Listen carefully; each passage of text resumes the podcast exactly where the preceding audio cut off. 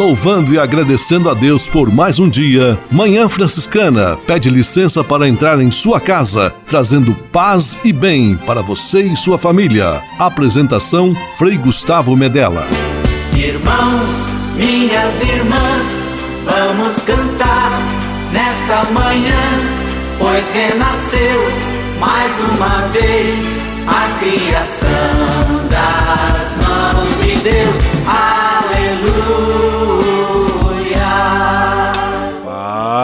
Paz e bem, programa Manhã Franciscana amanhecendo em seu rádio neste domingo, 5 de setembro de 2021, iniciando este mês, mês da Bíblia, a palavra de Deus que deve estar em nossas mãos e em nosso coração. Mais uma vez juntos, programa Manhã Franciscana está no ar.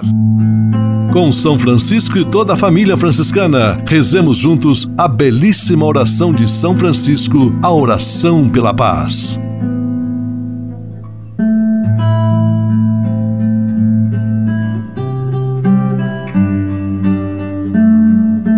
Senhor, fazei-me instrumento de vossa paz. Onde houver ódio, que eu leve o amor. Onde houver ofensa, que eu leve o perdão.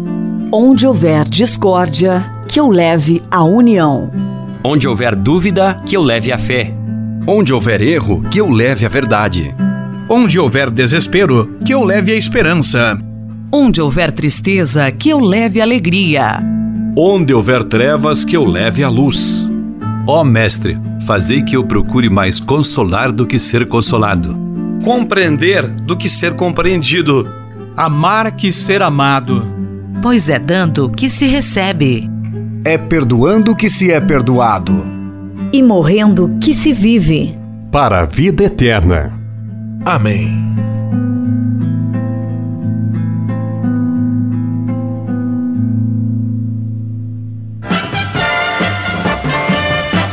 na Manhã Franciscana. O melhor da música para você. Na Manhã Franciscana, Dunga realiza um milagre em mim.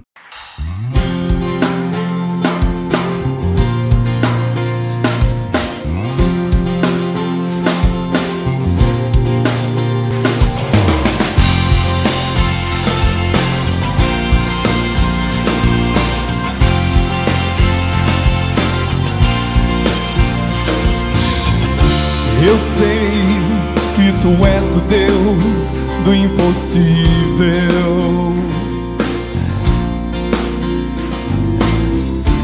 Eu sei que tu és o Deus de milagres.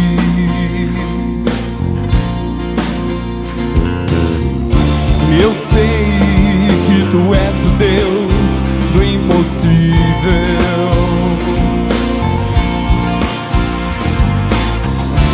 Eu sei tu és o Deus de milagres.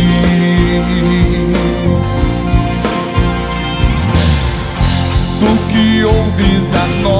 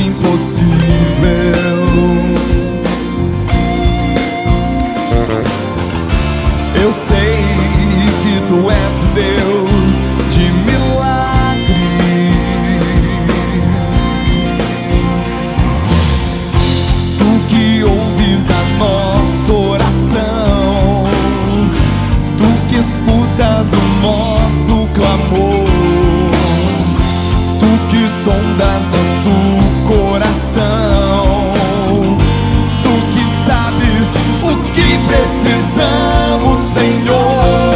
Realiza um milagre em mim, Jesus. Realiza um milagre em mim, Senhor.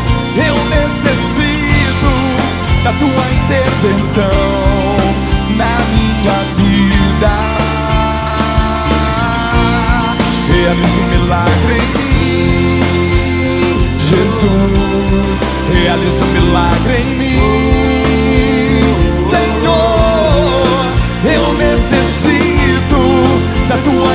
tua intervenção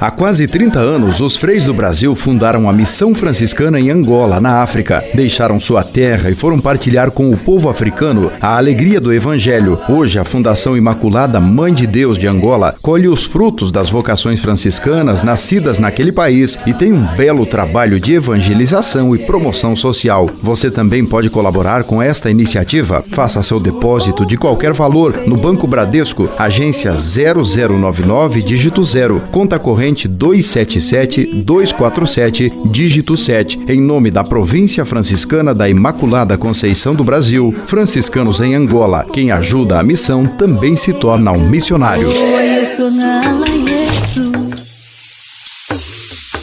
Senhor, fazer-me instrumento de vossa paz. Conversa agora é com você, rapaz, que já sentiu o desejo de seguir o exemplo de São Francisco e seguir a Jesus Cristo como frade franciscano. Se você deseja conhecer um pouco mais a vida dos freis e, quem sabe, consagrar sua vida ao Evangelho, entre em contato conosco no e-mail save@franciscanos.org.br. Os freis vão ter muita alegria em responder a sua mensagem e lhe apontar o caminho do acompanhamento vocacional. Ser frade franciscano é uma vocação de vida que transforma e realiza. Manhã Franciscana e o Evangelho de Domingo. Ele tem feito bem todas as coisas, aos surdos faz ouvir e aos mudos falar.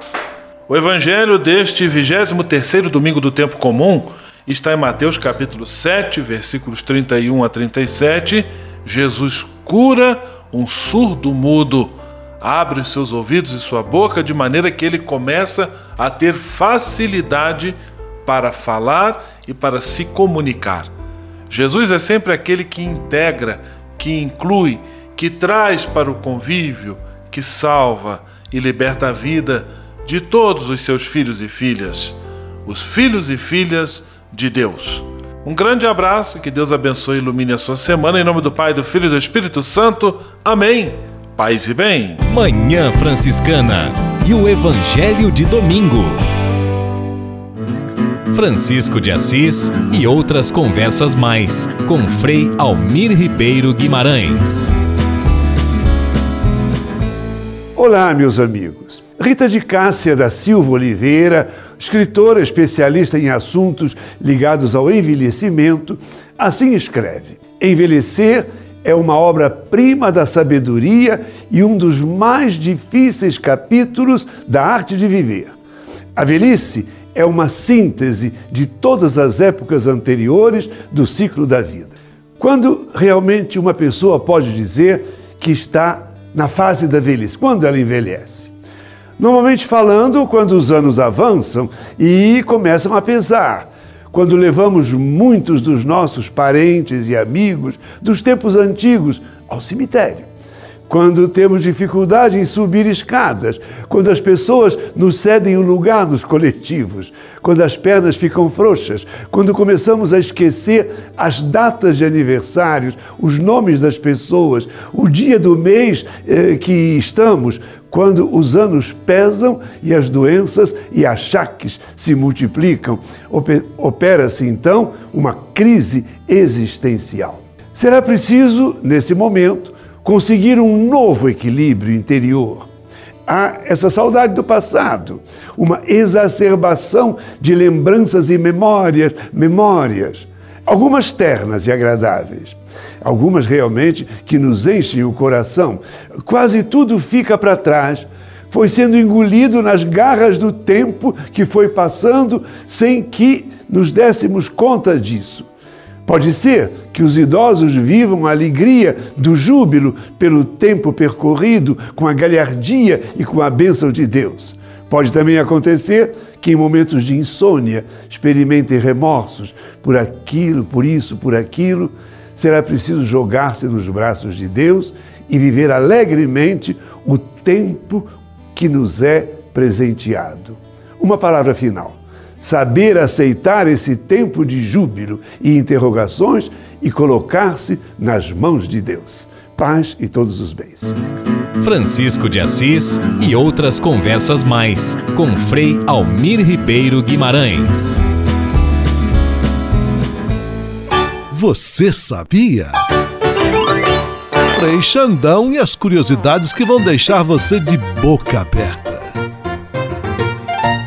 Grande abraço a você que conosco deseja encher sua vida e o mundo com bênçãos de paz e bem, como diz Frei Gustavo. Tudo pronto, tudo preparado para receber vocês. É, Frei Gustavo, ele fala assim, ó, tudo pronto, tudo preparado, pode entrar, a sala é de vocês. Você sabia que no esporte existem atletas com mais, com muitas superstições? Entre eles, confira algumas estranhas superstições do mundo dos esportes. O tenista Rafael Nadal sempre toma uma ducha gelada de 45 minutos antes de suas partidas para trazer sorte. O ex-tenista brasileiro Gustavo Kirten, o Guga, comia sempre no mesmo restaurante nos dias de competição. O ex-tenista Mauro Menezes tomava ducha sem sabonete antes dos jogos. Certo? Pra né, sabe, né? Levantava o braço lá, né? O ex-jogador de futebol, Zagallo, é obcecado pelo número 13. Por isso ele fazia questão de jogar com a camisa desse número. O ex-técnico argentino Bilardo proibiu os jogadores de comerem frango nos dias de jogo, alegando que a ave cisca para trás e não dá sorte.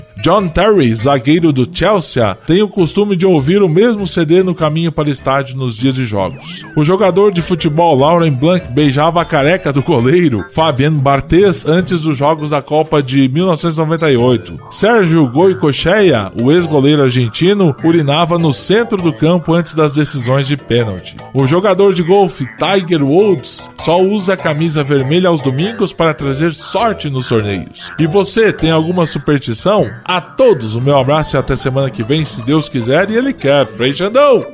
Você sabia? Frei Xandão e as curiosidades que vão deixar você de boca aberta. Manhã Franciscana Entrevista. Programa Manhã Franciscana, neste primeiro domingo do mês, 5 de setembro de 2021, um mês muito especial para a igreja no Brasil e também para a família franciscana, porque neste mês, no próximo dia 14, nós vamos celebrar os 100 anos de nascimento de Dom Paulo Evaristo Arnes, frade franciscano, cardeal arcebispo de São Paulo, intelectual, ele que nasceu na cidade de Forquilinha, ao sul de Santa Catarina, no dia 14 de setembro de 1921. E quem vai conversar conosco sobre esta figura singular e de fundamental importância para a história do país e da igreja brasileira é o nosso amigo Paulo Pedrini. Ele é professor de História e Sociologia, coordenador da Pastoral Operária da Arquidiocese de São Paulo e militante dos direitos humanos. Paz e bem, Paulo Pedrini, seja muito bem-vindo ao nosso programa de rádio. Paz e bem, Frei Gustavo, é sempre é uma alegria estar com a família franciscana. Paulo, Dom Paulo Evaristo, seu xará, foi frade franciscano, bispo, escritor, professor, intelectual, profeta, ativista e muitas outras atividades poderíamos atribuir a ele. Dentre todas essas faces do mesmo Dom Paulo, qual é a que mais lhe impressiona?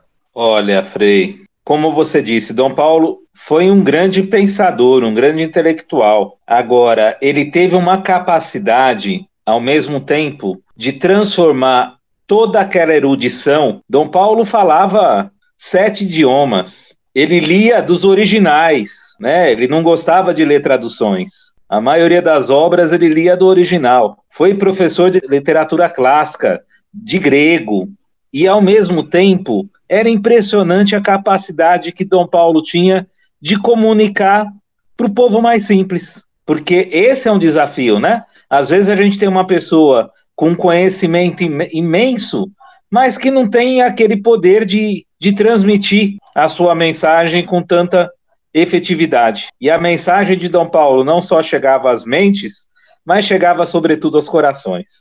Então, acho que é um, é um traço fundamental. E eu diria que um aspecto marcante também, além desse, desse falar de forma popular, seria a característica da abertura. Dom Paulo era uma pessoa de mente aberta, sempre disposta a rever conceitos, a ouvir as pessoas, a repensar, a não ter opinião fechada sobre nada. Ele era um homem da escuta, então ele tinha uma mente aberta, os braços abertos, o sorriso aberto e, sobretudo, o coração aberto para amar, sobretudo, os mais pobres, como o seu mestre Francisco de Assis. Estamos conversando no programa Manhã Franciscana com o nosso amigo Paulo Pedrini, ele é professor, coordenador da Pastoral Operária da Arquidiocese de São Paulo, militante dos direitos humanos, o tema Dom Paulo Evaristo Arnes, ele que foi arcebispo de São Paulo, professor, intelectual, conforme nós também já explicamos aqui. E como você, Paulo Pedrini, conheceu Dom Paulo Evaristo Arnes? Primeiro, assim, eu comecei a militar e, digamos, a ter a consciência social despertada sobretudo na igreja. Então, no, em grupo de jovens, inicialmente na paróquia, depois nas comunidades eclesiais de base, e eu me lembro de um encontro estadual das comunidades eclesiais de base, que a gente fazia uma experiência, parte do dia, a gente optava por conhecer pastorais. E naquele dia eu fui parar na pastoral operária e de lá nunca mais saí. É, depois do encontro, eu procurei saber mais, comecei a participar e estou lá desde esse período. Isso foi no meados dos anos 80. Agora, eu diria que a partir daí, principalmente quando eu comecei uma caminhada mais é, contínua na, na PO, os encontros com Dom Paulo foram mais frequentes. E uma característica que marcava muito é que chegava na celebração do 1 de maio, a gente sempre tinha a tarefa de preparar a missa, hum. mas a gente levava para ele para saber opinião e tal, né? Mas ele deixava a gente muito à vontade e olha que coisa incrível, Frei. Ele dizia para a gente: o que, que vocês querem que eu diga na homilia? Porque isso refletia o quê? ele dizia para a gente: vocês é que vivenciam a realidade do mundo do trabalho. Então, nada mais justo que eu expresse aquilo de fato que está acontecendo. Então, vocês podem me subsidiar de maneira muito mais efetiva. E creio que, com certeza, muito mais pela generosidade dele do que por méritos meus, mas a gente foi se aproximando mais e mais, a ponto de eu ter a honra, em algumas ocasiões, de representá-lo em algumas atividades. Ser o representante pessoal de Dom Paulo em algumas coisas. É claro que isso é uma honra que não dá nem para expressar, né? Mas isso, isso mostra muito bem o que era Dom Paulo. Quando ele confiava em alguém, ele confiava de forma integral. Isso é muito bonito. Só um, um coração generoso como o dele para ter um, um gesto tão, tão lindo, tão, tão sublime. Estamos em nosso programa de rádio, tendo a alegria de conversar com Paulo Pedrini, que além de tudo também foi amigo de Dom Paulo Evaristo Arnes, figura que nós estamos lembrando de maneira muito especial nesse mês de setembro, celebrando os 100 anos do seu nascimento. Ele que faleceu no ano de 2016 e completaria então 100 anos agora neste mês, se vivo estivesse. E a Igreja do Brasil, a Igreja de São Paulo, é, todo mundo está se unindo aí para celebrar bem essa data. Dom Paulo, um homem da escuta, um homem da mente aberta. Você também diria que foi um homem à frente do seu tempo? E por quê? Não tenho a menor dúvida, Frei Gustavo. Eu vou tentar trazer alguns fatos que eu acho que nos auxilia nessa reflexão.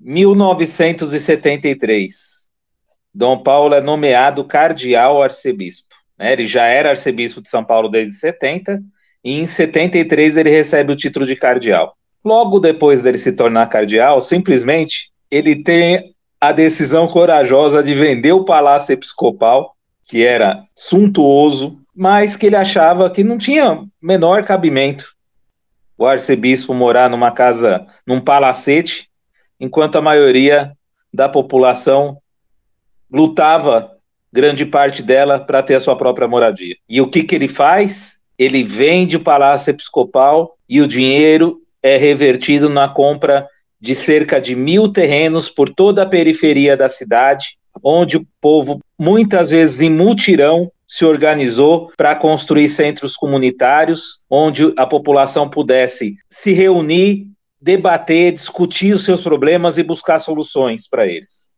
Isso a gente lembra que era início da década de 70. Então, muitos lugares da periferia não tinham o básico. Às vezes não tinha nem rede de esgoto, não tinha saneamento básico, energia elétrica, posto de saúde, escola, iluminação pública. E isso ficou conhecido como Operação Periferia. 1975, o assassinato do jornalista Vladimir Herzog que Dom Paulo denuncia, junto com o reverendo Jaime Wright, com o rabino Henry Sobel, e na Catedral da Sé é realizada a primeira celebração ecumênica do Brasil, em memória do Vlad Herzog. Outra divisor de águas. Depois ele nomeia como reitora Nadir Kifuri.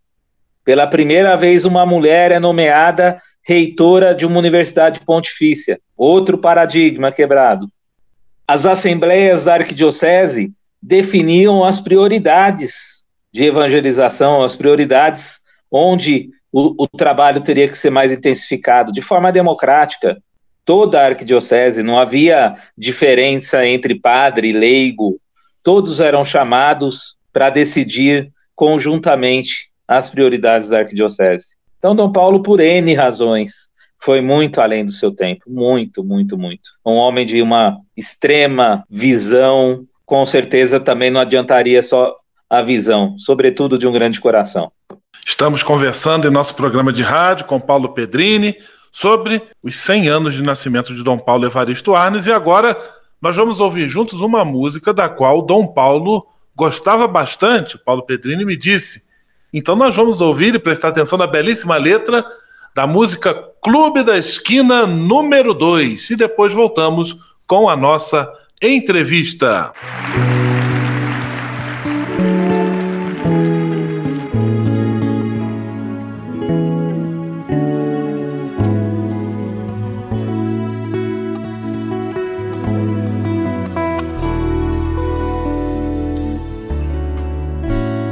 se chamava moço. Também se chamava estrada, viagem de ventania.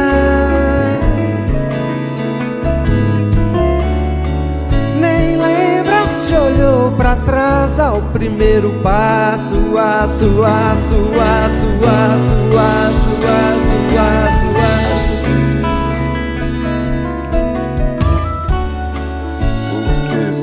Chamavam homens, também se chamavam sonhos, e sonhos não envelhecem.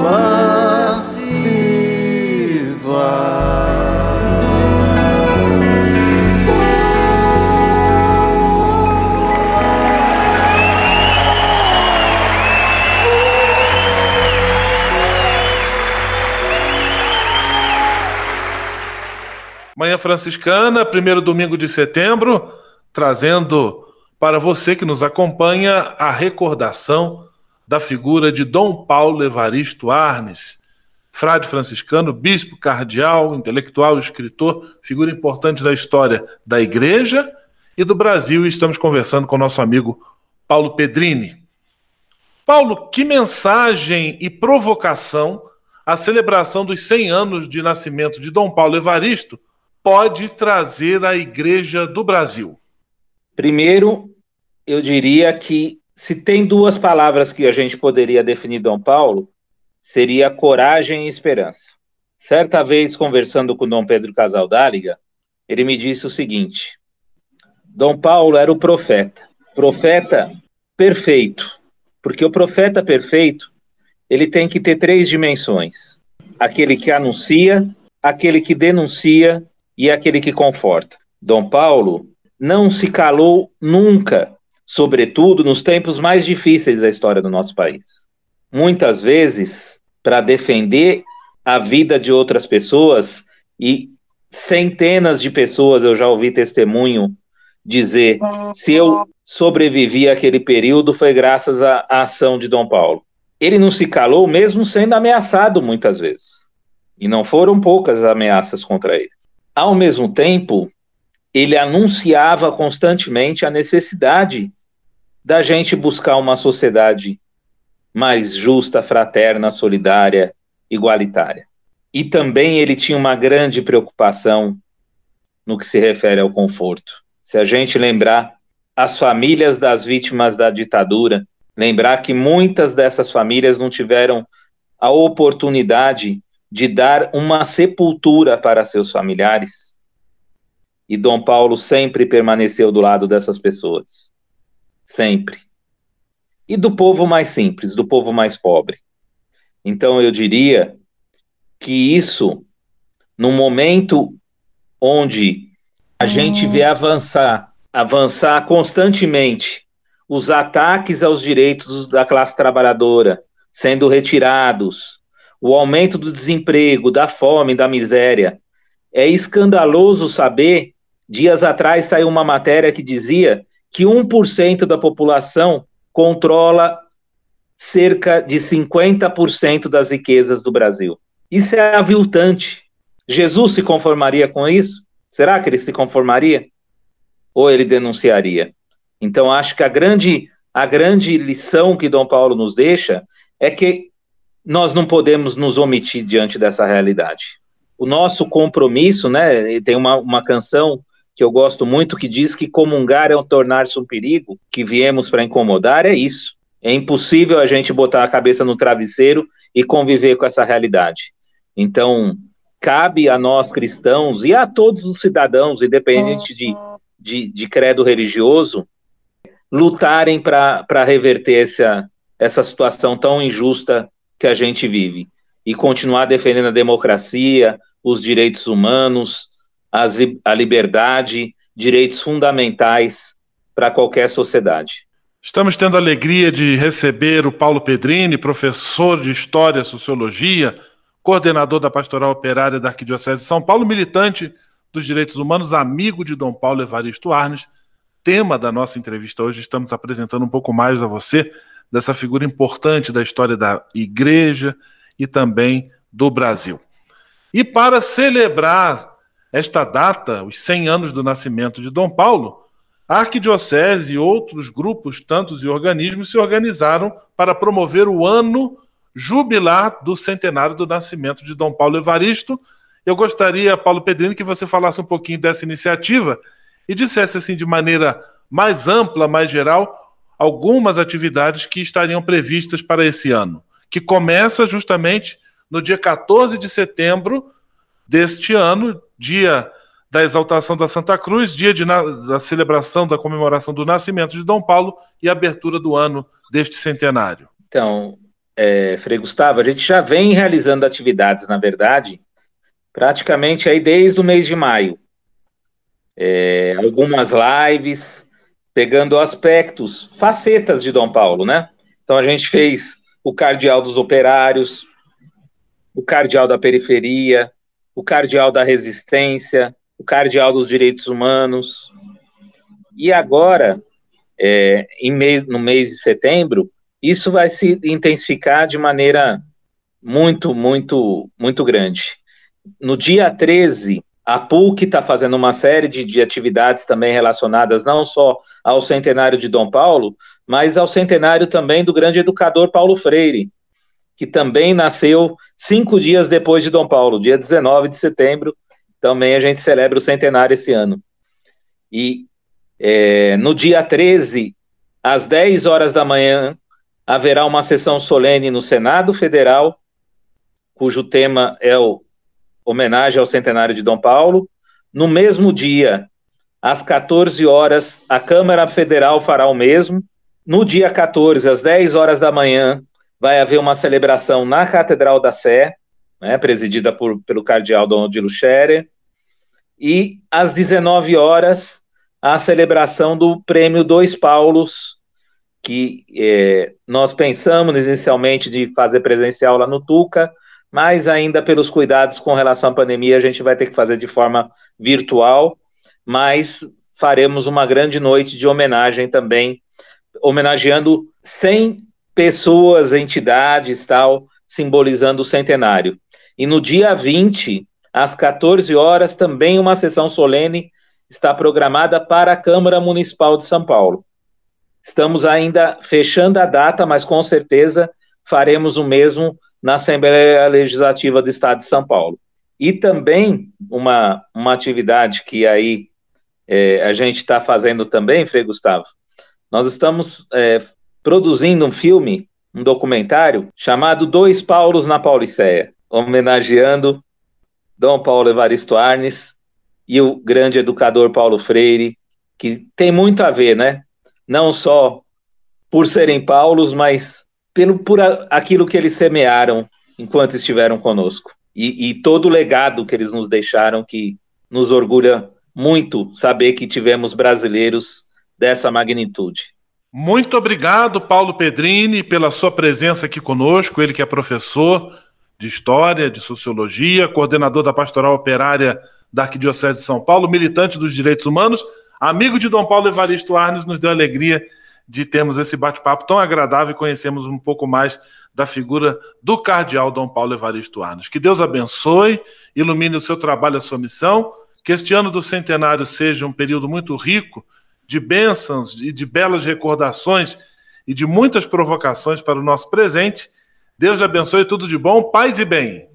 Eu quero agradecer, Frei Gustavo, a oportunidade de estar com vocês e também agradecer à província franciscana por ter dado esse grande presente para a Arquidiocese de São Paulo, para a Igreja de São Paulo do Brasil e do mundo, que é esse grande frade, né, que mostrou para nós efetivamente que o cristianismo não é uma doutrina prática para se saber, uma, uma doutrina abstrata para se saber, mas, sobretudo, uma proposta prática para se viver. Um grande abraço, família franciscana. Manhã Franciscana Entrevista.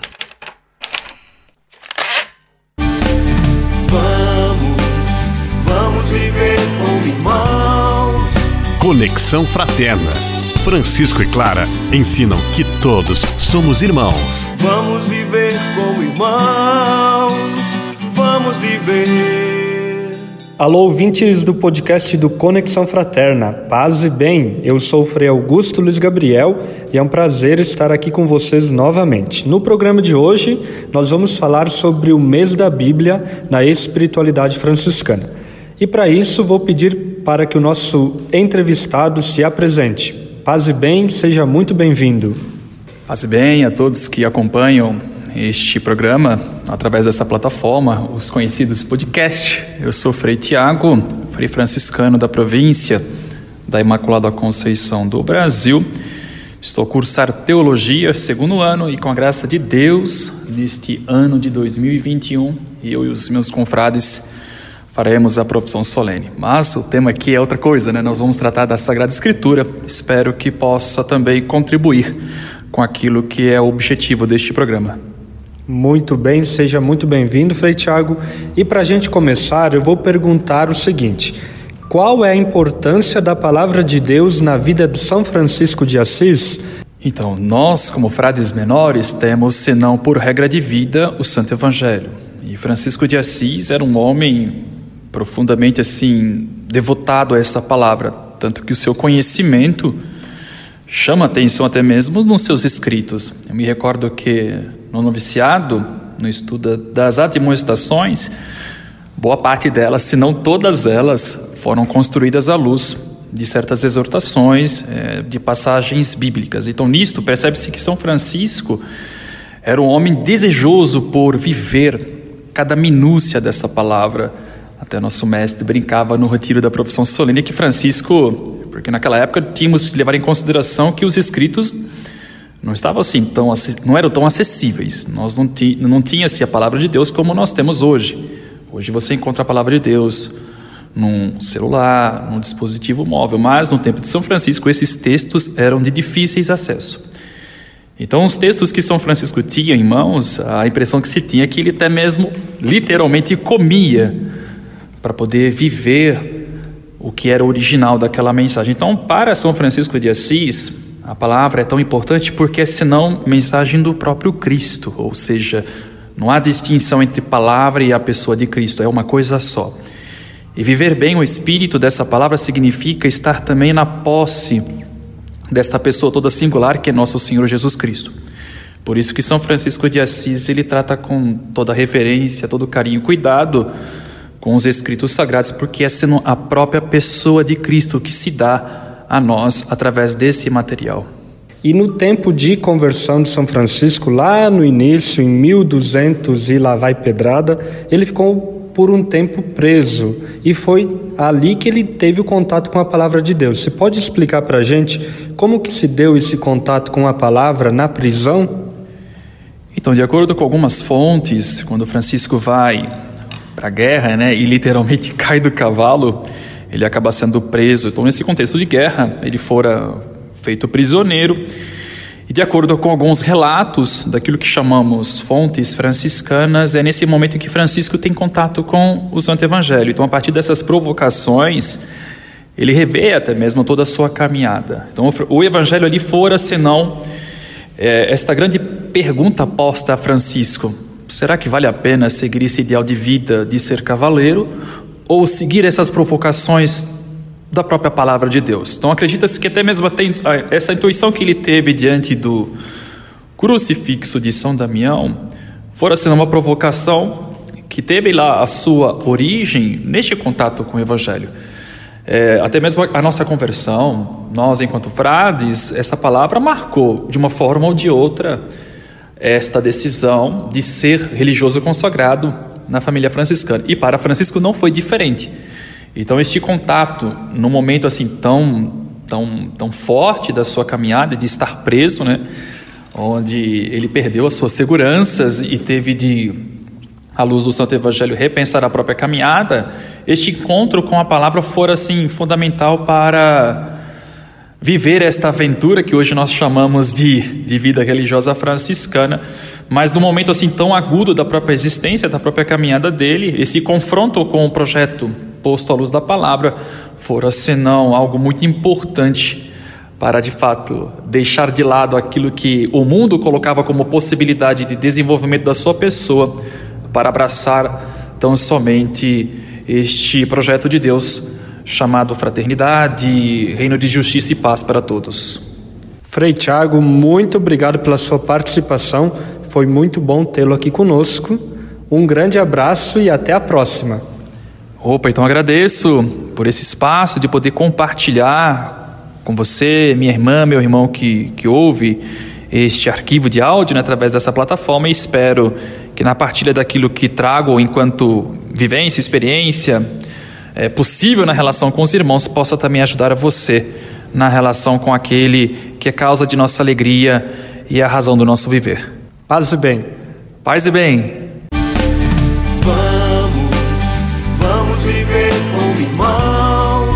Conexão Fraterna.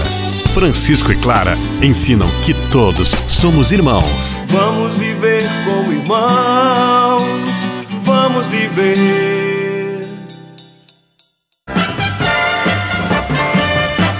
Na Manhã Franciscana, o melhor da música para você.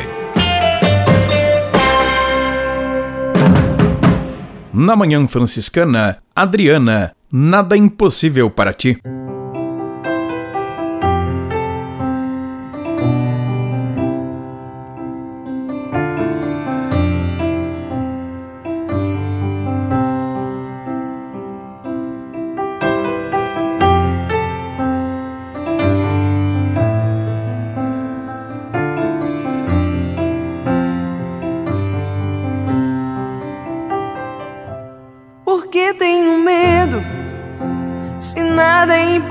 Impossível para ti, por que tenho medo?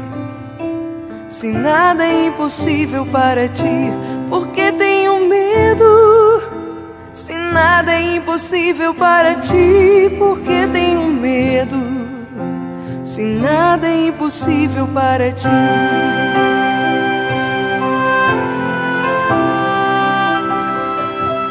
Por que ficar triste? Se nada é impossível para ti, por que ficar triste? Se nada é impossível para ti, por que ficar triste? Se nada é impossível para ti, por que ficar triste? Se nada é impossível para ti, nada é impossível para ti, nada é impossível para ti.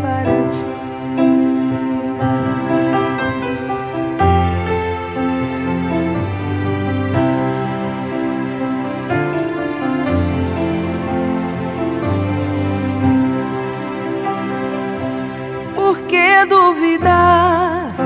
Se nada é impossível para ti, por que duvidar? Se nada é impossível para ti, por que duvidar? Se nada é impossível para ti, por que duvidar? Se nada é impossível para ti, nada é impossível para ti, nada é impossível.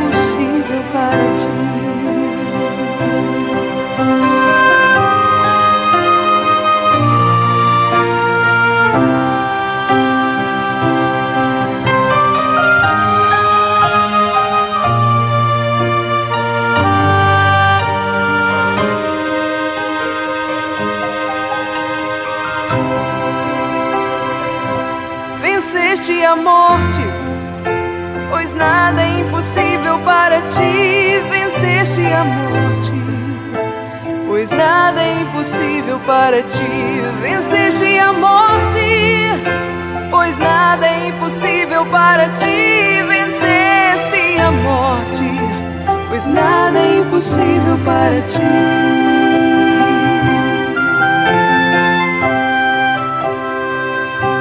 Estás entre nós e nada impossível para ti. Estás entre nós e nada é impossível para ti.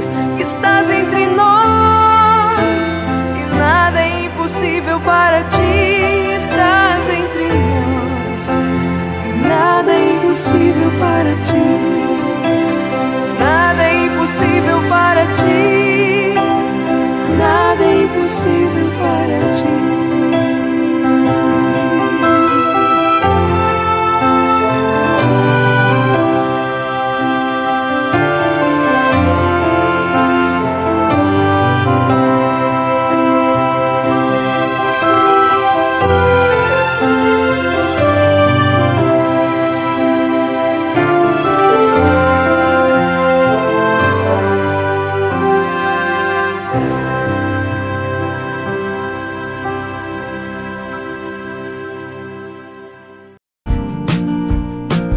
Espírito de Assis. Espiritualidade franciscana com Frei Vitório Mazuco. Existe uma contemplação franciscana? Normalmente se fala que existe uma contemplação clariana, ligada à dimensão da segunda ordem, que é a ordem contemplativa. Mas existe sim uma contemplação franciscana. Contemplar é olhar a vida com os olhos do espírito. Contemplar é transformar o tempo em templo. Sabe, transformar o cronológico da vida no espaço sagrado da existência. Contemplar é estar realmente em todos os lugares sem perder naquele momento a constante recordação que Ele está no meio de nós, que o Senhor está ali.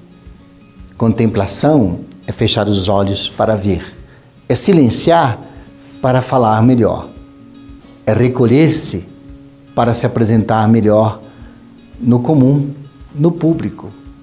A contemplação, ela dá gosto, brilho à oração. A contemplação, ela nos leva, como Francisco dizia, ao eremo. O eremitério não é um lugar para ficar, é o um lugar para abastecer-se de Deus, de silêncio, da prece, depois sair para uma grande proposta para o mundo. A contemplação também está no mosteiro. O mosteiro é o lugar onde, através do silêncio, do trabalho, da oração, Deus acontece ali. Ele é fecundado ali na experiência de dizer: Eu me recolho para colher de novo essa presença fecunda de Deus. Paz e bem. Espírito de Assis. Espiritualidade franciscana com Frei Vitório Mazuco. A casa é nossa. Dicas de cuidado com o meio ambiente. Mais uma vez, Frei Marx nos dá a alegria da sua presença e novamente abordando a questão dos direitos da população em situação de rua. Paz e bem, Frei Marx. Frei Gustavo, paz e bem, minha irmã, meu irmão rádio ouvinte da Manhã Franciscana. É com alegria que eu falo de novo com vocês nessa semana que a gente está refletindo sobre os direitos da população em situação de rua. E hoje eu tenho uma pessoa maravilhosa para deixar um recado com vocês. É a Tânia, ela vai se apresentar e vai dizer a visão dela sobre os direitos que a população de rua carece nesse momento. Bom dia, queridos ouvintes. Eu me chamo Tânia, Tânia Ramos, sou da Pastoral da Pessoa em Situação de Rua da Arquidiocese do Rio de Janeiro. Né? Com muita alegria que a gente realiza uma semana voltada para a questão dos direitos humanos e direitos da população em situação de rua. Hoje aqui no Rio, né, nós estamos com uma semana toda de atividades. Hoje é o grande dia, o dia 19. Nós fizemos uma ação, iniciamos ela às 8 horas da manhã estamos finalizando às 4 horas da tarde aqui na Câmara. Vamos entregar uma carta de intenção dos direitos da pessoa em situação de rua, que foi confeccionado e pensado e escrito por eles, né? E é um grande passo, porque a partir do momento em que a pessoa em situação de rua dizer o que que ele quer, como é que, que ele deseja que seja criado e que seja facilitada a vida dele, né? Cada um tem sua história, eles são protagonistas da sua história e todos eles têm o direito da vida e direito da cidade. Muito bem. E é isso, Natânia, a gente unido hoje um pouco aquela experiência do Papa Francisco. Existe uma igreja em saída e quando a gente se joga na rua, nesse lugar dessa evangelização, a gente acaba encontrando nossos irmãos semelhantes à nossa situação de rua e nesse lugar os freis, o JPI, que é a Justiça, a Paz e a Igreja de Criação, e toda a igreja se une em prol dos seus direitos e sua dignidade. Um forte abraço, paz e bem. Paz e bem, Frei Marx, conosco em nosso programa de rádio, mais uma vez trazendo a questão das lutas e dificuldades da população em situação de rua. A casa é nossa. Dicas de cuidado com o meio ambiente.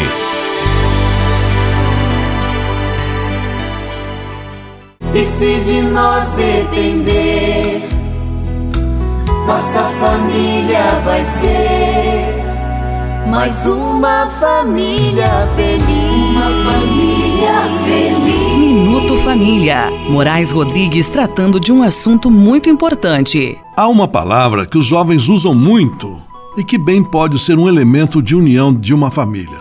A palavra é curtir. Curtir é muito mais do que admirar, apreciar, observar.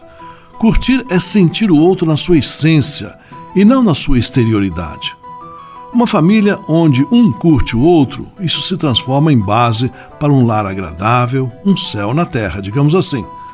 Pessoas que se curtem sentem a necessidade de estarem juntas e, quando se encontram, aí está completa a união. Já as pessoas que não se curtem não servem para viver em família pois falta nelas o mais importante, a afinidade, ou em outras palavras, o amor. Como é bonito um casal que vive encontrando um no outro aspectos interessantes, mesmo depois de tantos anos de convivência. Isso é fazer o outro feliz e, com isso, ser feliz também. Depois que se curtiram bastante, chega a hora de curtir os filhos. Esse é um outro aspecto agradável de se viver em família. Aqui entra um ingrediente que todos os casais deveriam se preocupar Ao mesmo tempo que curtem os filhos, não devem deixar que a paixão entre si resfrie ou esfrie. Né? Primeiro o casal e depois os filhos. Essa é a ordem natural do amor dentro de uma família. Então, não deixe de curtir todos os momentos de sua vida de casal e a vida de seus filhos. Para terminar, você reparou que curtir é o mesmo que amar intensamente? Então faça isso se você quiser ter uma família ideal. E se de nós depender, nossa família vai ser mais uma família feliz. Uma família feliz. Minuto Família. Moraes Rodrigues tratando de um assunto muito importante. Leve com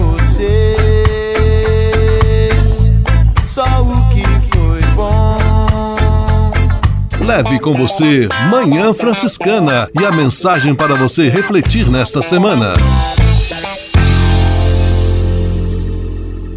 Mês de setembro, mês da Bíblia, período privilegiado que temos para olhar com mais atenção a palavra de Deus e torná-la presente em nossa vida.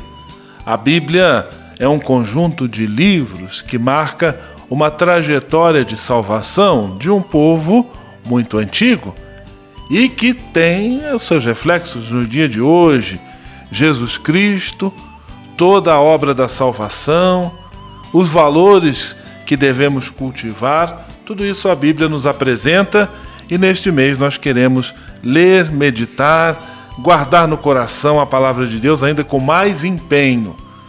Lugar privilegiado de cultivo, de escuta, de aprofundamento na palavra de Deus, sem dúvida, é a liturgia, a celebração da Santa Missa e também outros momentos, cursos bíblicos, a leitura e a meditação individual são muitas as maneiras que temos para cultivar uma maior proximidade com a palavra de Deus.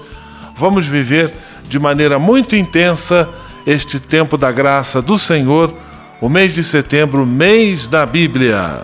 Leve com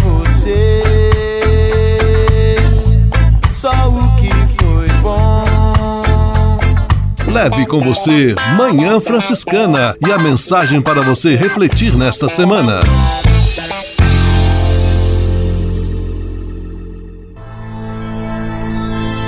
Senhor, faz de mim um instrumento de vossa paz. Oração final e bênção franciscana. Senhor, Deus de bondade, muito obrigado pelo ar que respiro, pelo alimento à minha mesa, pelas pessoas que amo. Além de agradecer, desejo pedir vossas bênçãos generosas pelos dias que vêm pela frente. Abençoai e protegei os doentes, os desempregados, e não deixeis faltar pão na mesa de nenhum de vossos filhos e filhas. Habitai sempre meu coração e tornai-me solidário com meus irmãos e irmãs, especialmente aqueles que vêm ao meu encontro necessitados de auxílio e proteção. Olhai com especial atenção pelas crianças, pelos jovens e pelos idosos. Por intercessão de São Francisco de Assis, derramai vossas bênçãos sobre as pessoas, os animais, toda a natureza e cada um dos bens da criação. É o que vos pedimos, em nome de Jesus Cristo, vosso Filho e nosso irmão, na força e na unidade do Espírito Santo. Amém. O Senhor vos abençoe e vos guarde. O Senhor vos mostre a sua face e se compadeça de vós. O Senhor volte para vós o seu olhar e vos dê a paz. O Senhor vos abençoe. Em nome do Pai, do Filho e do Espírito Santo. Amém.